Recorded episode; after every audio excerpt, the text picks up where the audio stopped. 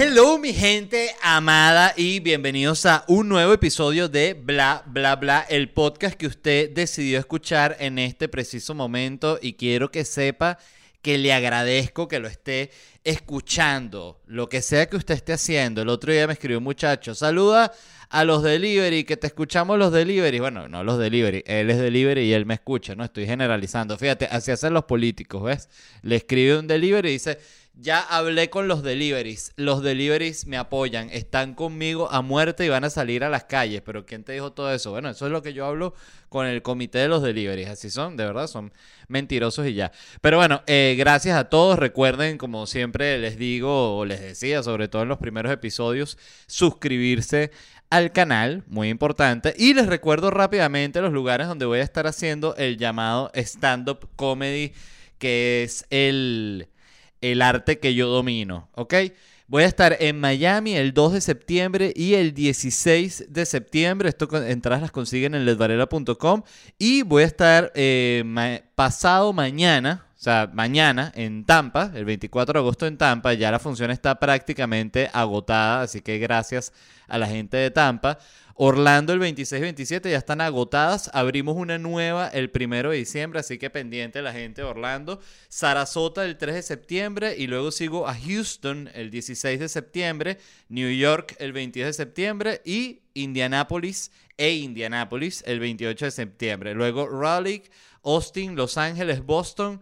Panamá y Atlanta el 15 de enero es mi primera fecha del año que viene. Entonces, consiguen estos tickets en ledvarela.com y, y, así de sencillo. Miren, me preguntan mucho que por qué no, no me he presentado en Venezuela y la razón realmente es muy sencilla. Aunque hay dos razones que son importantes, pero la principal es que yo no tengo ahorita un pasaporte venezolano. Mi pasaporte venezolano, mi historia con el pasaporte venezolano comienza por allá en el 2019, si no me equivoco. Yo tenía el pasaporte venezolano vencido y yo estaba en un momento en el que yo soy una persona genuinamente un desastre con los papeles. O sea, yo todos los papeles soy de estas personas que los, hago porque ya estoy en el punto en el que si no los hago, mi vida se va a complicar a otro nivel y con todo y eso, mi vida se ha complicado a, a, niveles innecesarios por este problema que tengo con todo lo que tiene que ver con papeles y burocracias. Estoy seguro que mucha gente que este, me está escuchando eh, le pasa igual porque sé que esto no soy yo solo en el mundo. Eh, bueno, para que sepan, siéntanse apoyados. Eh, no eres la única persona que tiene problema en ir a sacarse una licencia, ir a sacarse un pasaporte, ir a sacar cualquier tipo de papel. Para mí eso es una verdadera pesadilla. Entonces mi pasaporte se venció y además era uno de esos momentos en el que la, cuestión para, para, el que esté escuchando y por casualidad de la vida, el novio extranjero de la venezolana que está escuchando el podcast, porque lo pusieron de fondo, bueno, para que sepas, hermano, ¿por qué está pasando esto de los pasaportes? Bueno, porque un momento que era difícil que te dieran la cita para el pasaporte, eh, hubo un momento en el que estaba totalmente parado los trámites, entonces como que ha tenido muchos altos y bajos, ¿no? Pero el punto es eh, que yo tenía el pasaporte vencido, me ofrecen hacer unos shows eh, en, Estados Unidos y en otros países, yo tenía que viajar, entonces digo, bueno, me voy a sacar la prórroga, saco mi cita para, para sacarme la prórroga, la cita para, la, para que me la dieran como tal, eso, o sea, para que me la... No, no me acuerdo si uno tenía que mandar una foto, era solo pagar, creo que era solo pagar por la página. Eso fue rápido. Pero la prórroga que tenía que llegar, no sé cuál era el tiempo en el que tenía que llegar en un mes, bueno, pasa un mes, pasan dos meses, pasan tres meses, pasan cuatro meses, ya se está acercando la fecha del show y yo no voy a poder hacer el show porque no me ha llegado la prórroga. Entonces, ¿qué, qué opción se da? Que mi padre es uruguayo y yo tengo la posibilidad de nacionalizarme. Entonces, fue para mí más rápido, estando en Ciudad de México, nacionalizarme que me mandaran mi pasaporte uruguayo, eso me tardó menos que la prórroga que llegó meses después. Eh, que yo me, ido, me había además ya ido ya de México definitivamente a, vivir a Estados Unidos. Entonces el punto es que yo me quedé inhabilitado con lo del pasaporte venezolano y a partir de ese momento yo empecé a girar y mi vida no paró y nunca he sacado el tiempo, no he tenido la oportunidad de hacer esa pausa que necesito para sacar esa cita y básicamente ir a Ciudad de México, que es el lugar cerca donde me queda que puedo sacar el, el pasaporte. Pero el otro punto, que es el más importante, y toda esta historia del pasaporte, eh, les imagino que ladilla, pero es la, es la verdad. Este, y el punto es que para Venezuela entrar y salir eh, con otro pasaporte cuando tú eres nacional puede ser complicado. Esto no sé si es en todos los países, pero sé que en Venezuela es así. Entonces, eh, el otro punto, y que es importante y es el que quería hablar, es que el artista venezolano también si quiere presentarse en Venezuela eh, se enfrenta como a un dilema ético-moral, ¿no? Porque lo he visto tanto con comediantes como músicos que han publicado sus pósters de que van a, a Venezuela a presentarse que ves este tipo de comentarios así como que, ah, ahorita que hay dólares si vienes aquí, no, coño tu madre, mi lambucio, que es como que, oye, pero ¿qué es eso? O sea, cualquier artista de cualquier país del mundo, si quiere ir a su país a, presentarse, a trabajar, eh, oye, simplemente va, ¿no? Es su país. No, el, artista venezolano, y es una de esas, unos buen, un buen ejemplo de por qué ser venezolano es complejo el artista venezolano tiene que poner en la mesa, ay, entonces, ¿será que si voy? Entonces yo le estoy lavando la cara al gobierno si voy, porque es que, entonces si yo voy es como que la cosa está, está, está mejor, entonces eso es como que decir que ya, o sea, no se puede así, de verdad, la gente tiene el derecho a trabajar. Y de verdad me, me, parece un punto absurdo y siento que, recuerdo que lo vi además, fue en particular un comentario que leí que era un carajo que era músico que le estaba tirando mierda a otros músicos porque yo no recuerdo ni qué banda era, pero alguna banda, eh, ni siquiera sé si sería venezolana, pero que iba a tocar en Venezuela. Y estaba el tipo diciendo y que... Eh, em, como que, ah, bueno, ahorita, ahorita sí le, les cae bien ese dinero, ¿no? De, de, los venezolanos. Y un pedo así que pensé, coño, hermano, o sea, eh, que hay veces que el, si tú preguntaras, pero ¿cuál es el argumento? El argumento simplemente es resentimiento y ya, no hay otro. Es así de sencillo. Entonces es complejo, de verdad. Es impresionante como una cosa tan sencilla como ir a hacer un show en Venezuela. Eh, son mil aspectos que la gente tiene que tomar en cuenta. Y no solo el, el artista venezolano, sino el artista extranjero le pasa lo mismo.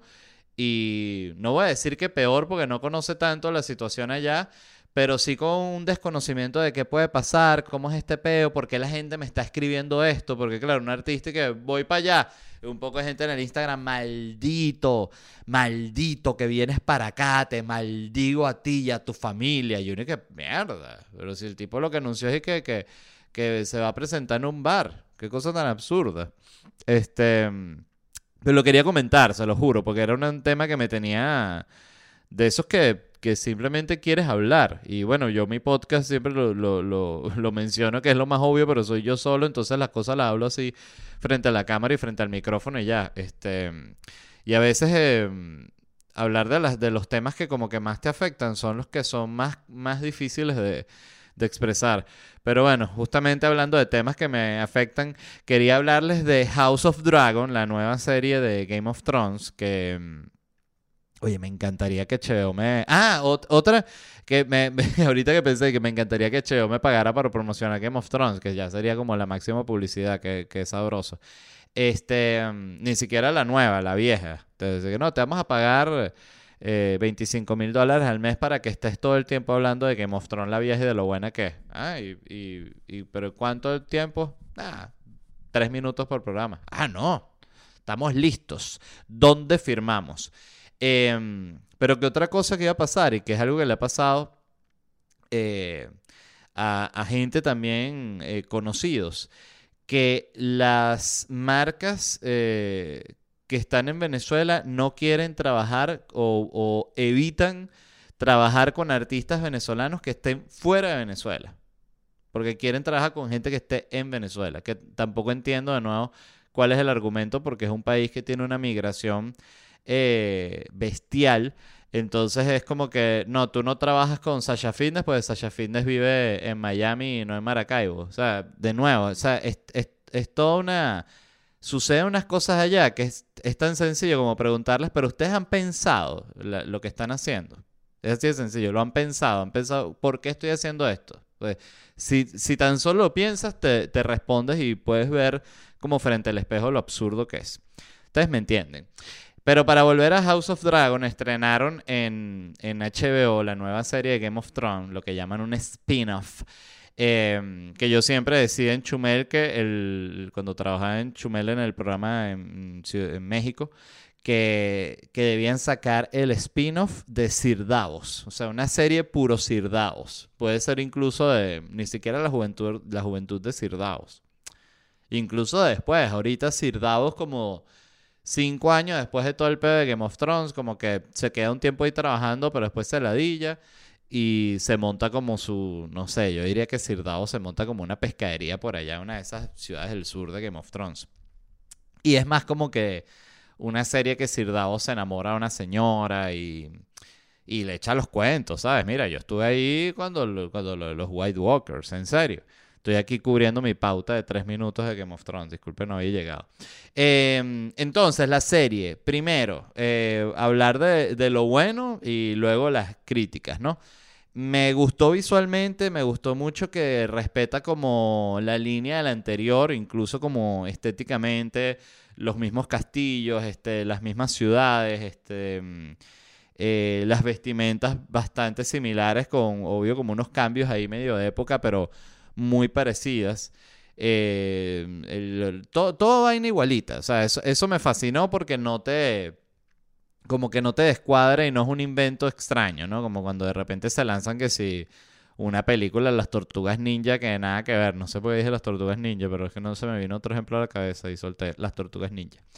Em, me gustó el conflicto de la serie también, que trata sobre este rey que no tuvo hijos varones y nunca han, han puesto de a recibir la corona a una mujer, ¿no? Nunca ha existido una reina. Entonces el, el heredero, estoy como una vieja contando una novela, el heredero es el hermano de él, ¿no? Entonces pues, es el hermano de él, pues el que viene en la sucesión.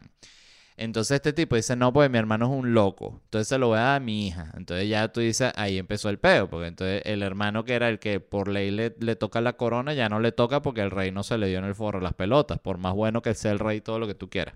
Entonces, además de eso, que es lo mejor, hay 10 dragones, que te lo dicen al inicio de la serie. La serie inicia así, tipo una película clásica y que esta historia sucede 172 años de la historia que ya viste la vieja y por la cual estás viendo esta serie. En esta hay 10 dragones, así empieza la serie. Entonces me encanta porque, bueno, más dragones, más diversiones. Los dragones son como el pelo. Me gustó también la, la dirección de la serie, me pareció está muy bien dirigida. De hecho, algunas cosas hasta me parecieron mejor que la anterior. En cuanto a dirección, lo sentí como más Hola, Game of Thrones es una joya de dirección. El otro episodio también estuve hablando de Game of Thrones, qué loco. Em, pero esta en ciertas partes la sentí como más cuidada, como con más clase. Pero bueno, eh, ahorita las críticas, ¿no? Me pareció que, que, que, le falta como maldad al guion. O sea, en general los personajes me parecieron que eran como que todos eran buenos. O sea, todos eran así como que todos somos nobles, todos somos, somos, todos somos chéveres, el malo también es noble, también es chévere, este está divino. Entonces, claro, todo el mundo es chévere. Entonces, oye, tú cuando ves el piloto de que mostraron la vieja, ya ves que Joffrey es un maldito, ves que Cersei es una maldita. Entonces ya te son unos personajes que tú dices, ok, déjame empezar a odiar a este un poquito. Empiezas a odiar, ¿no? Este, el primer episodio no odia a nadie. Entonces, oye, si termina Game of Thrones y tú no odiaste a nadie, no terminó también Game of Thrones. También eh, desnudos, pocos desnudos. Me pareció eh, una falla, debo decir, porque parte del encanto de Game of Thrones es las cogidas eh, totalmente gratuitas que hay en Game of Thrones. si hay una parte en la que uno de los personajes se lanza como un discurso en medio de una orgía que estuvo buena, porque el príncipe como que lo mandan a hablar. Esto es un spoiler, igual no, no voy a contar nada de lo que él dice. Pero están como que celebrando así, como en un burdel, hay tremenda orgía montada. De nuevo, esto es un spoiler, así que eh, adelante 30 segundos. Em, esta, esta, esta orgía dentro del burdel están celebrando y le dicen al príncipe que diga unas palabras, príncipe. Y el príncipe se para y que, bueno, nadie creía en mí, yo les digo algo. Y en toda la escena se ve uno que está en el medio de toda la orgía que está así en cuatro con la mujer que lo está escuchando así como que justo le... le sí, le interrumpieron la echada de machete, se la interrumpió el príncipe. Él lo, después lo echa, le echa el cuento que sea un primo de él. Y, Oye, ¿te acuerdas cuando estábamos ahí echando machete en la, en la orgía en, en, allá en Westeros y, y el príncipe se echó ese discurso en medio de la, del cogidón? Nah, huevón, nada, eh, desubicado ese pana, ¿no? Qué bueno que lo mataron. Entonces, eh, eso, me faltó, me parece que faltó malicia en general. Esa sería mi única crítica. Eh, incluso tiene buena violencia, pero no llega al nivel de Game of Thrones. Entonces yo ya creo que si tú tienes una serie que es de Game of Thrones y ya tienes violencia, ya ponla tipo Game of Thrones en el sentido de que sea bien, eh, coño, que te haga voltear la cara de, lo fea, como pasaba en Game of Thrones o como pasaba... Eh, que, que, te hacía como exclamar de lo buena que era, como recuerdo esa, esa escena que un gigante agarra un arco así y lanza un, bueno, ya como una flecha, pero como de ballesta, un hierro así gigante, ¡chas! Y la, lanza tan duro que clava el carajo, sale el tipo volado con la flecha hasta el otro lado del muro y cae abajo en el medio de la batalla que se están cayendo a espada. También el bicho cae, ¡plá! Con la, o sea, una, tú dices, o sea, standing ovation, standing ovation con esta gente, impresionante, de verdad. Este... Entonces, bueno, en aspectos generales me pareció muy buena, que es al, punto al que voy. Em, nada, creo que es una serie que, o sea, estoy pendiente de ver el, el, nuevo episodio. Voy a poner aquí rápidamente el cronómetro porque si no se me va a... Saben que la cámara esta, siempre lo digo, graba de clips de media hora, entonces hay que hackearla o algo así. No se podía cuando la compré porque era muy nueva, en fin. Tengo que parar cada media hora. Y ahorita tengo que tomar agua. Pero estoy, bueno, ¿qué pasa? LED. No detestan a la gente que hablan de sí mismos así en tercera persona. LED es muy voluntarioso. LED es muy valiente, muy humano, muy muy buena persona, sobre todo buena persona. Hay gente que es así. Yo siempre recuerdo un... Yo veía cuando era niño, pasaban en las mañanas el programa de... Bueno, en Venevisión recuerdo y en el RCTV igual. Pasaban como que unas comiquitas en la mañanita, mañanita, como de 7 a 8, una cosa así, bloque de comiquitas, porque era como la el único momento en el que los niños podían ver televisión. Qué es que ahora los niños están todo el día viendo programas y televisión y vaina. Eh, YouTube Kids, Netflix Kids, eh, Amazon Kids, HBO Kids, Disney, Disney Kids, Kids, pues ya Disney ya es de Kids. Eh, están todo el día. Cuando uno era niño era, mira, hay comiquitas de 4 a 6 y de 7 a 9. Chale bola. Y ya. Este, entonces recuerdo que pasaban las comiquitas, esto lo recuerdo como en las épocas de vacaciones que me quedan en la casa y después empezaban a pasar programas eh, tipo el de Cristina. Cristina, creo que se llamaba, Cristina Saralegui. Que era como el clásico. Eh, era como un programa tipo Helen. Eh, porque de repente sí tenían una celebridad, de repente tenían como que una temática, que si... Hoy vamos a hablar de los tatuajes, la clásica. Tatuajes, mito o realidad. Eh, y recuerdo que una vez estaba entrevistando a esta tipa que se llama Rigoberta Menchú, que es como una activista indígena. Realmente no sé qué fue lo que hizo Rigoberta Menchú. Vamos a buscarla. Rigoberta Menchú, activista. Ok.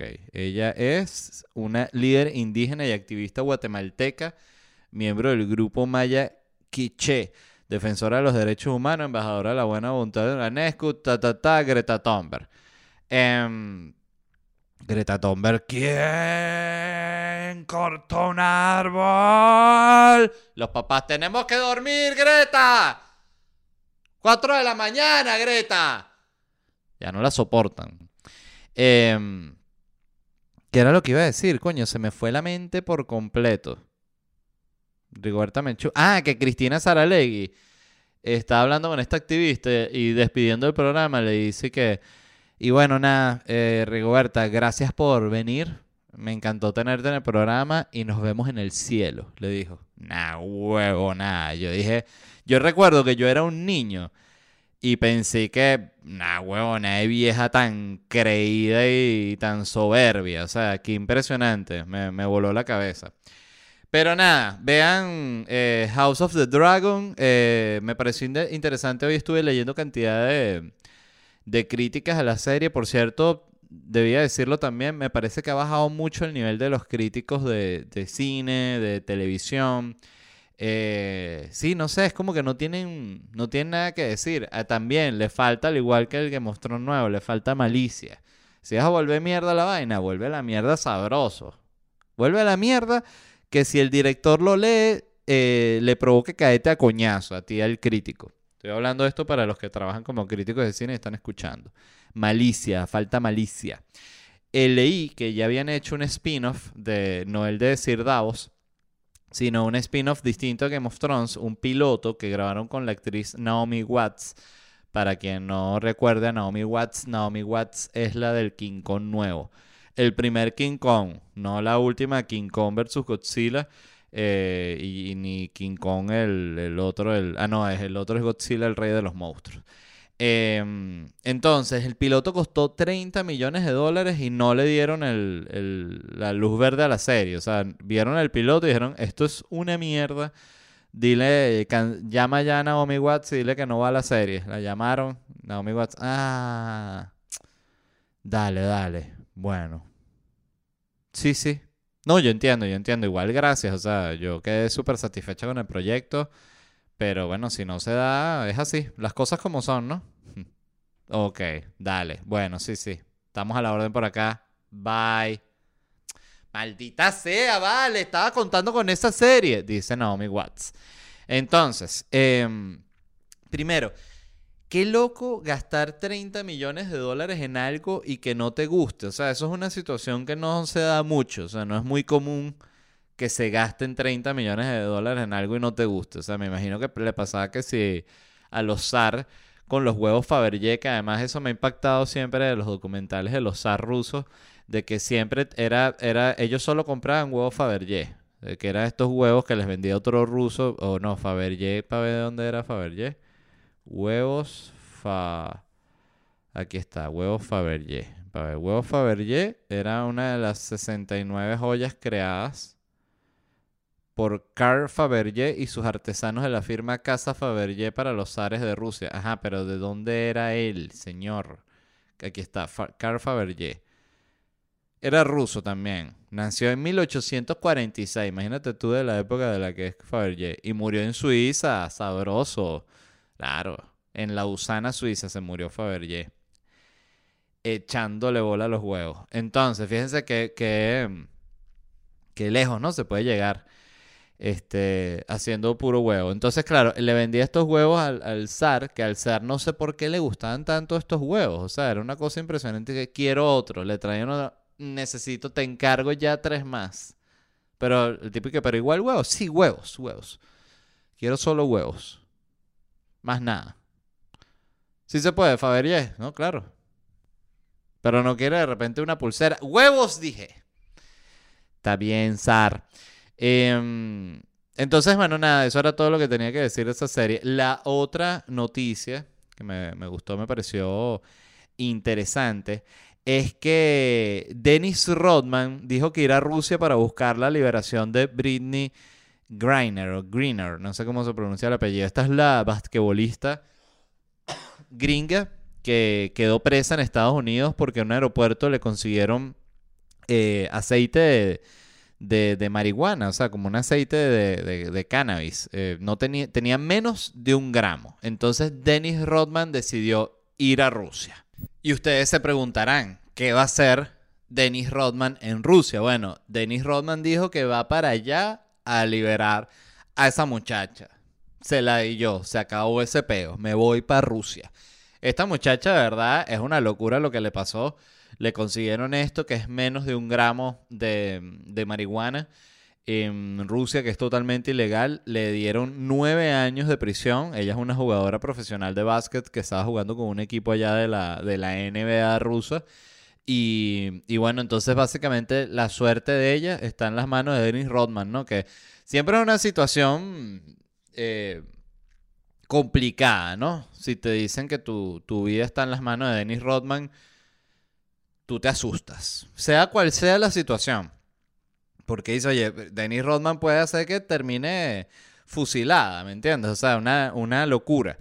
Pero bueno, eh, ¿qué era lo que... Ah, bueno, claro, ¿qué, ¿qué, dijo el gobierno de Estados Unidos? Que es muy importante, o sea, porque la, otra gente se estará preguntando, ¿está Dennis Rodman autorizado? No, el gobierno de Estados Unidos dijo que no autoriza a Dennis Rodman como negociador de nada. Entonces, claro, Dennis Rodman puede ir a Estados Unidos porque está en su libertad eh, individual y él tiene su visa rusa, todo el tema, porque él es, él es pana de Putin, o sea, él ya conoce a Putin y es amigo de, de Kim Jong Kim Jong tal, Kim Jong el de el de Corea del Norte, eh, panita de Dennis Rodman. Que además, ¿cómo no te haces amigo de Dennis Rodman? ¿no? Ahí sí no, no puedes juzgar ni a Putin ni al otro, porque si Dennis Rodman quisiera ser mi amigo, coño, yo le dije, no, bueno, sí, vamos a tomar una cerveza, Denny. ¿Qué es lo que quieres hacer? ¿Tú fumas habanos? ¿Qué, usted, ¿Qué es lo que fuman ustedes?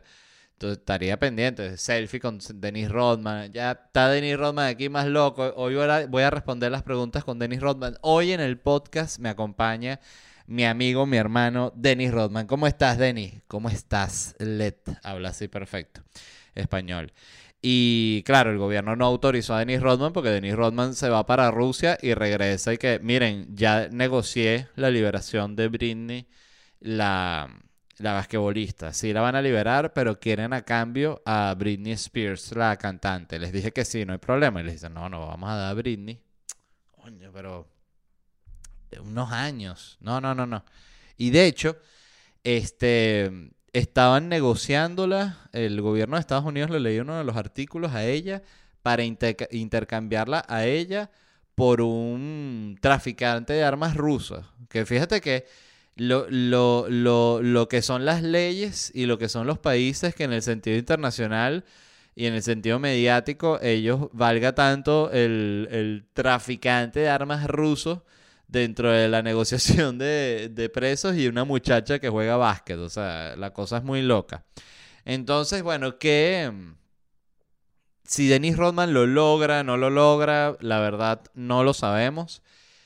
Creo que cualquier cosa puede pasar porque la verdad también se ha dicha, a los tiranos le fascinan las celebridades. Entonces, Dennis Rodman estoy seguro que se reúne con Putin y Putin le dice de una, mira, no voy a liberar a esta muchacha, o sea, te recibí porque vi de las dance, me encanta tu trabajo, pero no la voy a liberar.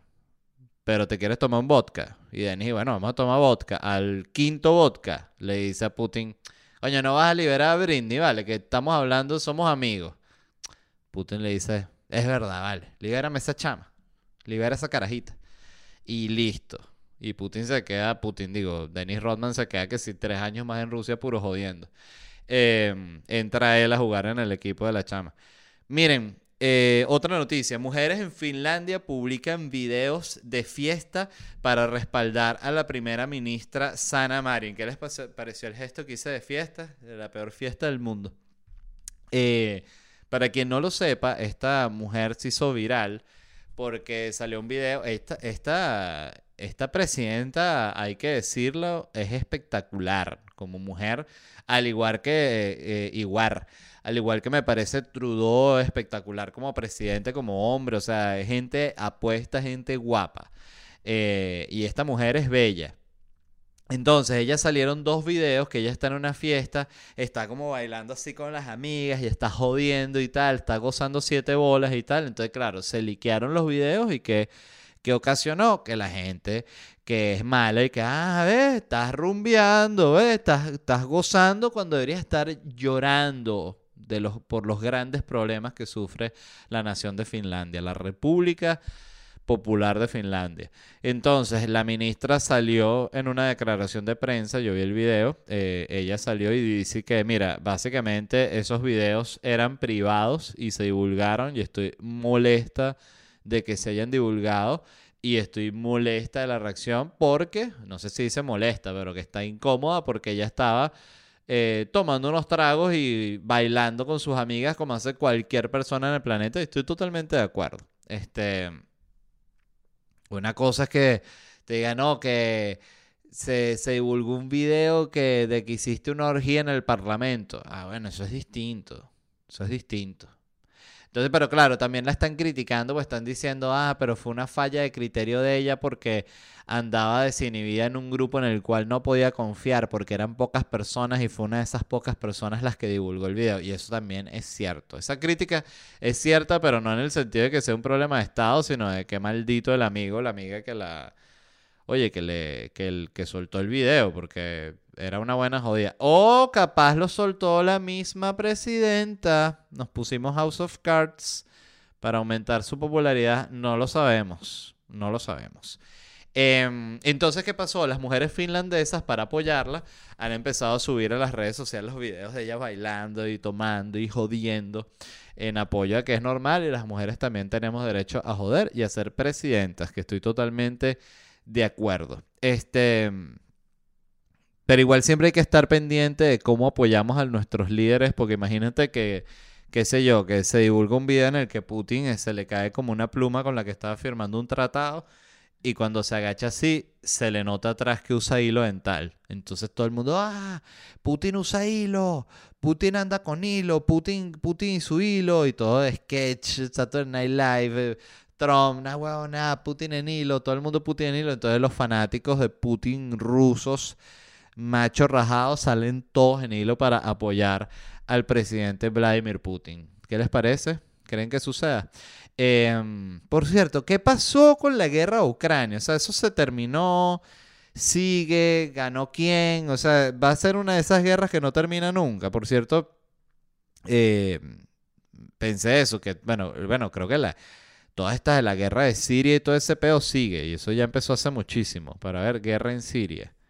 Guerra en Siria. La guerra en Siria, guerra civil siria es un conflicto armado que se inició en Siria tras las protestas antigubernamentales de 2011. O sea, exacto, está en curso. O sea, lleva cinco años la guerra civil en Siria. Eh, 11 años. Qué locura. Em, busqué, por cierto, eh, cuál era la guerra más larga de la historia. Y la guerra más larga de la historia fue la reconquista de la península ibérica. Fue un proceso largo, fue un largo proceso histórico, les leo textual, de 722 años, mediante el cual los monarcas cristianos lograron reconquistar la península ibérica de los musulmanes que la habían conquistado durante el primer cuarto del siglo VIII. Terminó en 1492 cuando los reyes católicos tomaron Granada, último reducto islámico en la península. Oye, 722 años, ¿no? Wow. No sé si es que tienen paciencia, si son lentos, eh, porque oye, si tú, si a ti te conquistan una vaina, un territorio por 500 años, discúlpame, pero todo eso lo das por perdido. Pero fíjate, los españoles no. Sevilla es nuestra. Miren esta noticia, qué linda. prepárense. Eh, si tienen un perro, abrácenlo mientras leo esto. Los ojos de los perros se llenan de lágrimas de alegría cuando se reencuentran con sus dueños. Los perritos lloran, comprobado científicamente. ¿Qué les parece? ¿Cómo sé esto? Bueno, porque leí un artículo de CNN. Em, un investigador japonés hizo un estudio para comprobar si los perritos lloran. Aquí les leo textual del artículo. Dice, Take, Takefumi Kikush, Kikush, Kikusui, Takefumi Kikusui, profesor del Laboratorio de Interacción y Reciprocidad Humano-Animal de la Universidad de Asabu en Japón, decidió investigar las lágrimas de los perros después de observar que uno de sus perros, eh, que a uno de sus perros se le llenaron de lágrimas los ojos mientras amamantaba a sus cachorros. O sea, él vio a la perra así amamantando con los ojos aguados y haciendo... mi mamá. Y mierda, pero ese perro. Entonces, ¿cuál fue el estudio que hizo este tipo para comprobar si los perros lloraban?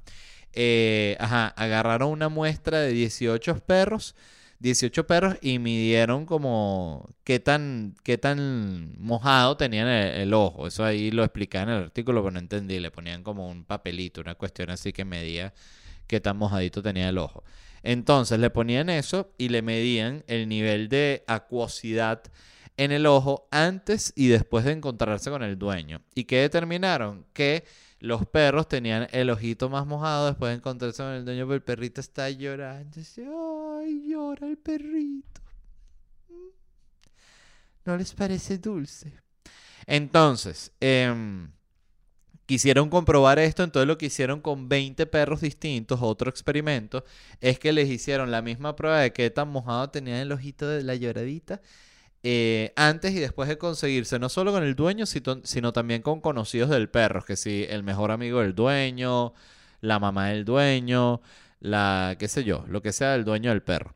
Un conocido del perro. Y demostraron ahí que al perro, después del encuentro con el humano, se le aguaban los ojitos solo con el dueño. O sea, el, el, perrito llora. O sea, para que sepan que su perrito, cuando lo ve, se le salen las lágrimas de la emoción y del hambre. Eh, también midieron si los ojitos aguados en los perritos tenían efecto en los humanos y le mostraron a 74 personas fotos de distintos perros y con Photoshop algunos les pusieron como los ojitos más aguados y otros el, ojo seco así el perro sin alma muerto, ¿no? Y le pidieron a la gente que rankeara a estos perros, ¿no? Del 1 al 10, no sé cuál era el ranking, pero el punto del estudio es que los perros con los ojitos aguados fueron mejores rankeados. Entonces también hay ahí como una relación ojito aguado, amor del humano. Poquito como al final no deja de ser distinto de lo del gato ese de Shrek y la escena cuando hace así, pela los ojos y todo el mundo se, se muere de la dulzura con el gato, ¿no? Eh, otra noticia, voy a tomar café momentáneamente, disculpen.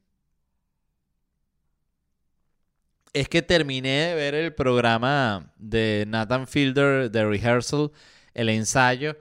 Me, gustó mucho, me pareció un programa muy original. Este, tiene solo seis episodios, un, un programa, una temporada corta.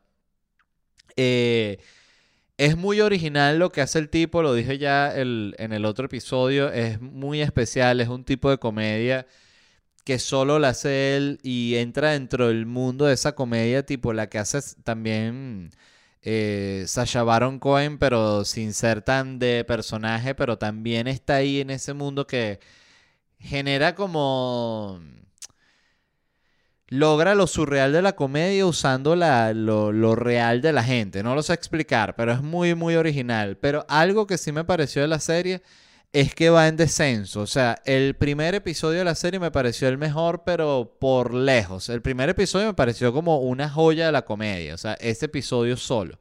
El resto de la temporada, cuando hace el, segundo episodio, que es cuando conoce a esta mujer que se llama Ángela, que le van a hacer el, rehearsal de como si ella tuviese un hijo y el hijo crece, ¿no? Todo el ensayo de esa situación de la vida me parece que de ahí en adelante la serie va, va hacia abajo, pero justamente porque el primer episodio es demasiado bueno y porque creo que le pasa algo, que le pasa a ideas que son muy, muy, muy buenas, que la premisa es tan, tan buena que es, es difícil mantener la más allá... Eh, eh, después de que ya se, se mostró la premisa. Creo que el ejemplo perfecto sería esta película que se llama The Invention of, of Lying, algo así, la, como la invención de la mentira, de Ricky Gervais, que la película trata de esta sociedad distópica que no, no se dice distópica, se dice distópica, no. Esta sociedad imaginaria en la cual todavía nadie ha descubierto la mentira, todo el mundo dice la verdad. Y la película trata sobre este tipo que es el primero que dice una mentira y el primero que la descubre y la empieza a dominar todo lo que él puede hacer con la mentira.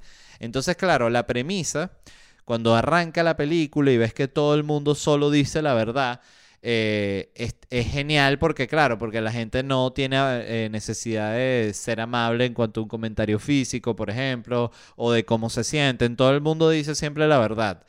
Eh, y también cuando él descubre la mentira es increíble cuando él descubre eso, todo lo que él puede lograr. Pero la premisa es tan tan buena y ese momento es tan espectacular que ya después de ahí la película como que le cuesta aguantarla y de hecho para mí no la aguanta. Siento que algo similar le pasó a esta serie de, de Rehearsal que es como que sí, sentí que no, que el concepto como que no aguanta toda la serie, eh, bueno, con la excepción de en, el último episodio cuando, cuando ponen como un actor eh, a... Esto también es un spoiler, adelante en 30 segundos, que ponen a un actor adulto de a, hacer el papel del niño cuando está con él como que interactuando y teniendo esta, este primer contacto emocional que tiene con el, el, actor que hace de su hijo. Me pareció genial. Eh, y de nuevo, el tipo es un comediante fantástico, fantástico. Todos mis respetos, de verdad, es increíble. Entonces, dicho eso, eso es todo en el episodio de hoy, o del episodio de hoy. Les repito rápidamente donde me voy a estar presentando. Como les dije, mañana, 24 de agosto, me voy a estar presentando en Tampa.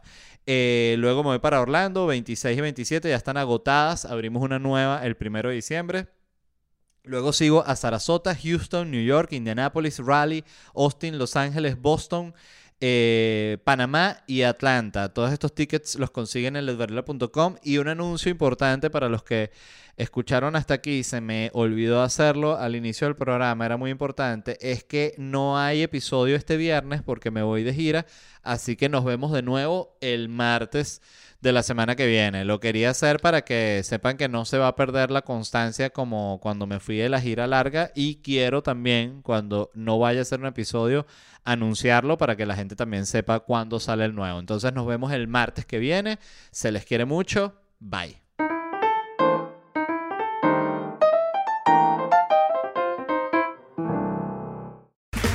Okay, round two. Name something that's not boring. Laundry? Ooh, a book club. Computer solitaire, huh? Ah, oh, sorry, we were looking for Chumba Casino.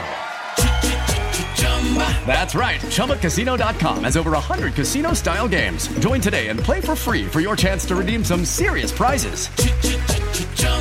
ChumbaCasino.com. No purchase necessary. Full prohibited by law. 18 plus terms and conditions apply. See website for details. ¿Estás listo para convertir tus mejores ideas en un negocio en línea exitoso? Te presentamos Shopify. Tal vez no lo sabías, pero nuestro podcast More Than Mamis es un negocio y lo empezamos por supuesto para desahogarnos y hablar sobre la maternidad, no para convertirnos en expertas de ventas y del e-commerce. Así que sí, necesitábamos ayuda para vender nuestro merch y poner en marcha nuestra tienda. ¿Y cómo suena con Shopify? Llegó otra venta. Shopify es la plataforma de comercio que está revolucionando millones de negocios en todo el mundo. Ya seas un emprendedor desde tu casa o desde donde sea, Shopify es la única herramienta que necesitas para iniciar, administrar y hacer crecer tu negocio sin dificultades. Con Shopify puedo gestionar pedidos, envíos y pagos desde cualquier lugar, brindándote toda la información y estadísticas de tus ventas al detalle. Regístrate para un periodo de prueba con tan solo un dólar al mes en shopify.com barra sonoro, todo en minúsculas Ve a shopify.com barra sonoro para llevar tu negocio al siguiente nivel. Shopify.com barra sonoro.